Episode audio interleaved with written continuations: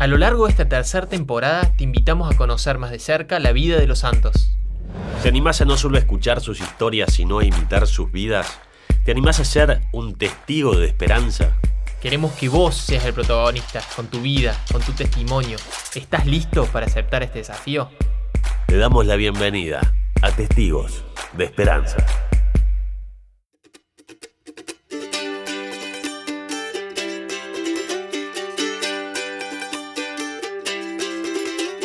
Bienvenidos a este último episodio de la tercera temporada de Testigos de Esperanza.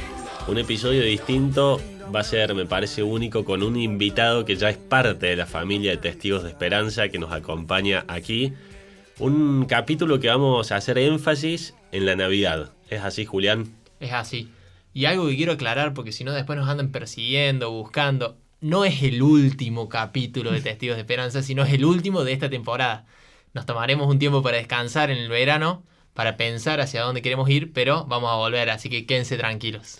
Ahora sí le vamos a dar la bienvenida a nuestro productor de Testigos de Esperanza que hoy va a estar acompañándonos al señor Francisco. ¿Cómo le va? Hola Mateo, hola Julián, ¿cómo están? Bueno, me convencieron para traerme acá al frente del micrófono. La verdad que no es donde más cómodo me siento, pero bueno, estoy, estoy muy contento de, de poder terminar esta temporada que, que hicimos un montón de cosas. La verdad que este año fue increíble. Increíble. Que pudimos como batallar con la pandemia, nos reinventamos, salimos adelante y, y la verdad que gracias a Dios que, que, seguimos adelante, ¿no? Con un equipo que, bueno, yo tengo la oportunidad que, de estar en la producción, pero con dos chicos más, Pau y, y Agus, que también son unos grandes y laburan un montón.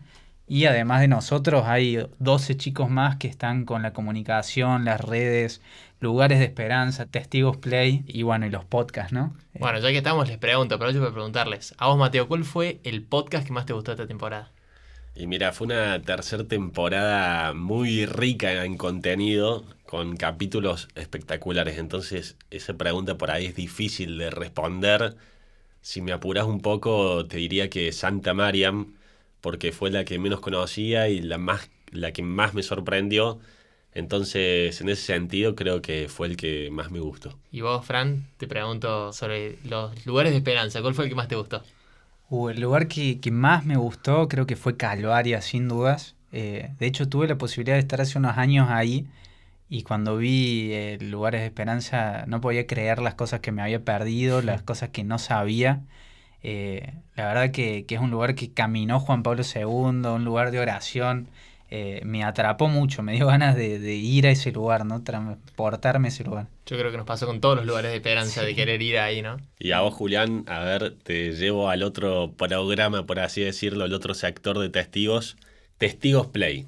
¿Cuál fue el que más te gustó? También es difícil, pero Creo que hay dos. Uno, el primero, el peregrino ruso, porque fue el libro que estuve leyendo, así que me atrapó mucho volver a escuchar la historia. Pero después la que más me atrapó, sin lugar a dudas, fue eh, Mártir de Eucaristía, la historia de esta, de esta nena que muere por cada día ir comulgando a Jesús y tremendo, tremendo. Así que bueno. Te jorobaste el final a los que no lo escucharon todavía. Yo haciendo mi papel de productor le digo a la gente que si no escuchó todavía estas cosas, si no vio todos los lugares de esperanza, puede ir a las redes, a Instagram, eh, que está todo guardado en Spotify también, eh, que lo pueden encontrar y, y, la verdad que no tiene desperdicio, ¿no? Totalmente. Bueno, y ya entrando a este episodio, eh, ¿cómo vienen viviendo esta preparación para la Navidad? Que en realidad es lo que vamos a estar hablando ahora. Ya llega, este, dos semanas, ¿no? En este episodio. Dos semanas. Saben que, muchachos, me pasó. Bueno, saben que estoy casado con Bir, ya todos saben. Y este año, por primera vez, compramos nuestro pesebre. Muy chiquito, muy humilde, muy, muy, muy, muy chiquito y humilde. Pero pesebre al fin, ¿no? Y entonces el 8 de diciembre lo estábamos armando. Ella estaba armando el arbolito y yo estaba ahí en el rincón armando el pesebre. Y les digo que en el momento que, que, lo estaba armando, claro, pensé, yo hace años que no armo un pesebre, porque en la casa de mi mamá lo armaba ella, yo ni siquiera lo armaba, creo que estaba ahí molestando, entonces nunca he tenido esa experiencia de poder armar el, el pesebre. Y cuando lo estaba armando tuve como una sensación de pensar, che, esto, no sé, no, no, no me termina gustar, es un juego de niños, es como... ¿Qué tiene que ver esto con, con la Navidad? O sea, que nosotros estemos con unas pequeñas estatuitas en nuestra casa eh, que uno representa a Jesús, sí, María. Me da la sensación de que tal vez no es tan profundo, pero en ese momento tuve como una revelación muy fuerte de pensar, bueno, si la tradición de la iglesia, hace tantos años que lo sostiene, debe tener algo más grande detrás. Sabía, Juli, que uno de los santos que hablamos en la primera temporada, San Francisco de Asís, fue el que inició con esta tradición del pesebre. Y no con estatuas, sino que San Francisco de Asís literalmente buscó una María, un José, los animales, ovejas, burros, lo que te imaginas, para enseñarle al pueblo lo que era la Navidad, ¿no? Eh, poder representar eso y que el pueblo, que muchos no, no eran personas que sabían mucho, que conocían mucho, pudieron a través de una interpretación, una obra de teatro, como podemos imaginarlo, entrar en el misterio de la Navidad. Fue magnífico la idea de San Francisco, tanto que tantos años después lo seguimos haciendo todos en nuestras casas, ¿no? Tal vez fue de las catequesis más grandes de la historia, ¿no? Tal cual. Y bueno, después al otro día me quedó resonando eso. Algo grande tiene que haber atrás del pesebre, algo grande tiene que haber atrás del pesebre. Aproveché, fui a la parroquia y ya estaba armado el pesebre, un pesebre nada que ver al que tenemos nosotros en el departamento, sino mucho más grande, mejor decorado, con personajes que están mucho mejor que los nuestros. Pero Así que me acerqué, busqué, no había nadie, justo agarré una de las sillas que estaban ahí al costado, me senté y tranquilo empecé a, rezar y a contemplar en el pesebre. Y una vez había escuchado que, que un buen ejercicio es intentar entrar en la vida de cada uno de los personajes que está ahí. No solamente entrar en su vida, sino bueno, intentar pensar qué estaría pensando en este momento, qué está viviendo, qué está haciendo, o sea, entré en cada una de las actividades que está haciendo en ese momento los integrantes del pesebre. ¿Y cómo te fue? La verdad que muy bien. Algo que me quedó resonando sin lugar a dudas fue cuando me detuve en cada uno de los, de los Reyes Magos. Ellos, cada uno tenía un frasco en la mano. Bueno, todos sabíamos que lleva en ese cofre. Todos sabemos que llevan oro, incienso y mirra. Pero ahí empecé a pensar y decir, ¿por qué les habrán regalado eso? ¿Y saben qué me pregunté?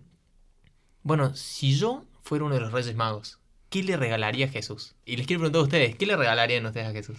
Qué difícil de responder esa pregunta, Julián. La verdad que, bueno, Jesús eh, es todo. Entonces, regalarle algo a él siempre te quedarías corto, me imagino. Chico, tal cual. Claro. Y a la vez tampoco algo tan majestuoso porque él es sencillo, es humilde. Eh, y una cosa es ahora, sabiendo todo lo que fue la vida de Jesús, y otra es cuando llegaba el Mesías. Los reyes magos decían, bueno, llega el Mesías, pero no se imaginaban cómo iba a ser, cómo qué se iban a encontrar. Entonces, preparar un regalo para algo que es incierto o no sabes con qué te vas a encontrar también debe haber sido muy difícil. Sí, de hecho, me puse a leer la Biblia en ese momento y es muy puntual como ellos dicen, porque vimos su estrella en Oriente y hemos venido a adorarle. O sea, como que el primer regalo que fue fue una adoración pero además les llevaban algo material. Tal cual, en Mateo dice, ¿no? Que ellos cuando llegaron a ese lugar a encontrarse con el niño Dios, abrieron sus cofres y ofrecieron sus dones. Que bueno, que era oro, incienso y mirra, que la historia ya la conocemos, eh, las canciones, ¿no? Pienso que para pensar qué podemos regalarle nosotros a Jesús, podemos pensar en esas cosas que le dieron los Reyes Magos, ¿no? Estos magos de Oriente bueno, y lo primero que, le dieron fue el oro, ¿no? Y si nos ponemos a pensar en el oro, en esa época y ahora mucho más capaz, es lo más valioso que hay. Es algo muy valioso, caro, ¿no? Era algo material, puramente material. Los que saben explican que, que este signo de entregarle oro era porque reconocían que, que ese niño ahí en el pesebre era un rey, ¿no? Y uno el, rey más grande de todos. Y pienso que cómo nosotros podríamos regalarle oro, también voy al Evangelio de Mateo, ¿no? El Mateo 25, que dice, lo que hiciste con el más pequeño de mis hermanos, a mí también me lo hiciste. Pensaba que Jesús nos da esa posibilidad de, de ir a los demás y en los demás también hacerle un regalo a Él y cosas prácticas, ¿no? Eh, no vamos a regalar oro porque yo no tengo, pero sí pensaba hoy justamente que, bueno, yo me casé también hace dos semanas, eh, hicimos la mudanza ahora con Fran y vimos que los dos, ella y yo también, no me quedo atrás, tenemos mucha ropa, ¿no? Y ropa que, que está buenísima, que me encanta, que la uso, pero de hecho no, no tengo lugar para guardarla porque... Y la verdad no necesito tanta ropa, ¿no? Y pensé que, que algo concreto que puedo hacer para regalar oro a Jesús es preparar unas bolsitas con una remera, un pantalón, de esos que, que me cuesta dar, no, no esos que tengo ya transparente del uso, eh, sino de esos que, que están ahí, que me gustan, y, y dárselo a la gente que lo necesita, ¿no? Y pensaba, pero ¿a quién se lo voy a dar? Hay tanta gente y, y concretamente salir a la mañana con una bolsita o ponerla en el auto, ¿no? Y decirle, Jesús, mira, te quiero hacer este regalo Presentame la persona de que se tenga que Eso, ¿no? Jesús sabe quién lo necesita y, y, Él quiere regalos, ¿no? Eh, Navidad es un tiempo de regalos, Él también quiere el suyo, ¿no? Y también como eso se me ocurrieron un montón de cosas, ¿no? ¿Por qué no ahora, bueno, todas las cajas navideñas que tienen pan dulce, budín, sidra? Bueno, hay un montón de gente que no va a poder acceder a eso y menos este año, ¿no? Eh, ¿Por qué no armar algo así para la gente que lo necesita, que pueda disfrutar esa noche, celebrarla? O no hace falta que sea una caja navideña, sino una simple comida y una charla con esa persona que, que te está esperando, ¿no? Porque si Jesús te llama a llevarle algo es porque necesita de vos para hablarle a esa persona, ¿no? Y así, armar regalos, tal vez para los más chicos, unos juguetes que tengas vos, o también comprar algo, ¿no? hacer un esfuerzo material y regalarle a Jesús en esas personas que lo necesitan oro, ¿no? Y hay otro regalo más, a partir del oro que decías vos, también está el incienso. ¿Qué pensás vos, Julián, que significa este regalo? Bueno, sin lugar a dudas, cualquiera se podría dar cuenta que este regalo significa y demuestra la divinidad de, de Jesús, de que a pesar de ser rey, era Dios. O sea que entendían que ahí estaba Dios porque el incienso en esa época, en la tradición judía, solamente se usaba para quemarlo a Dios, para entregárselo a Dios. En los momentos más sagrados estaba el incienso siempre. Y de hecho hoy en algunas misas o celebraciones vemos que todavía se utiliza el incienso. Hasta el día de hoy se usan. Entonces, también por eso probablemente nos suene más que la mirra, que es el desafío que después te vamos a dar a vos. Pero um, pienso con el incienso especialmente es un momento para orar el mayor regalo que le podemos hacer a Jesús en este tiempo, en estos días que faltan hasta el 24 y después para siempre, es dedicarnos a la oración. ¿Y cómo podemos hacerlo? Bueno, pienso puntualmente este ejercicio que hice yo de ir a contemplar el pesebre, creo que puede ser realmente muy bueno para todos, porque hay un gran misterio ahí detrás. Entonces, aquí los invitamos a que todos los días, desde acá hasta Nochebuena, podamos arrodillarnos un ratito al frente de nuestro PC en nuestra casa o el de nuestra parroquia, tal vez es mejor. Les digo que yo en el de la parroquia puntualmente, ¿vieron? Tiene esos, esos fardos de alfalfa. Entonces tiene como ese olor a establo que te metes ahí adentro. La verdad que hasta por los sentimientos podés entrar ahí. Y puntualmente tenemos una oración concreta que les queremos regalar para que eh, puedan hacerlo en ese momento. Pero esa oración es el disparador. El disparador para que después puedan entrar y rezar y, allanar el camino para que Jesús venga y nazca en sus corazones. Ahora eh, te pido, Mateo, que si la quieres leer para que ya le quede a la gente. Dale. Dice así. Así como los reyes fueron a adorarte, yo también me arrodillo ante tu pesebre. Permíteme, niño Jesús, entrar en el misterio de tu encarnación y contemplar el milagro de tu nacimiento. Amén. Amén. Amén. Imagínense si podemos llegar a esta Navidad habiendo contemplado que Jesús verdaderamente nació, que verdaderamente es Dios y que quiere cambiar nuestra vida, ¿no? Si logramos eso, sin lugar a dudas va a ser la mejor Navidad de nuestras vidas. Y lo bueno de esto es que el pesebre realmente creo que es, casi todas las casas tienen uno. Y si no, también animarse a armar un pesebre, ¿no? Para poder orar, meditar eh, y dedicarle un poco de tiempo en la oración a Jesús ahí en el pesebre, ¿no? Totalmente. Bueno, y el tercer regalo, que por ahí es el más difícil o el más llamativo, es esto de la mirra. Porque la mirra en esa época era una sustancia eh, rojiza que se utilizaba para la elaboración de perfumes y también se utilizaba como aceite para ungir a los que habían muerto, a los que habían fallecido. Entonces vos decís, ¿por qué le regalan esto al niño Jesús? ¿No? Y bueno, se cree que también era como un presagio de lo que iba a ser toda la vida de Jesús, todos los padecimientos que iba a tener a lo largo de su vida, y fue como un símbolo de sacrificio que iba a tener Jesús también en, en su muerte, ¿no? Cuando nos viene a salvar del pecado. Ahora que decís eso, Mateo, me pongo a pensar, ¿no? Y cómo los reyes magos se dieron cuenta, como que reconocieron en Jesús con el oro que era rey, con el incienso que era Dios, ¿no? Que era verdaderamente Dios, y con la mirra, con esto que contás que era para eh, los muertos, eh, quienes mueren son los hombres, ¿no? Entonces, ¿cómo reconocieron también que Jesús, siendo Dios, era, eh, era hombre, era verdaderamente hombre, Totalmente. Y el verbo encarnado. Totalmente. Con este regalo lo humanizaron a, Jesús, que es verdadero Dios y verdadero hombre, como decías vos, Fran. Y bueno, y mm, antes de venir acá estuve viendo un artículo que me llamó mucho la atención y se los quiero compartir. Por ahí asusta y, y es como datos que no lo teníamos en cuenta pero también está bueno para tener conciencia un poco de en qué eh, utilizamos nuestro tiempo, en qué pasamos nuestro tiempo. Bueno, algo que por ahí ustedes ya lo sabían, yo no, pasamos 23 años durmiendo. Si vivimos un promedio del 75, un tercio de nuestras vidas las pasamos durmiendo.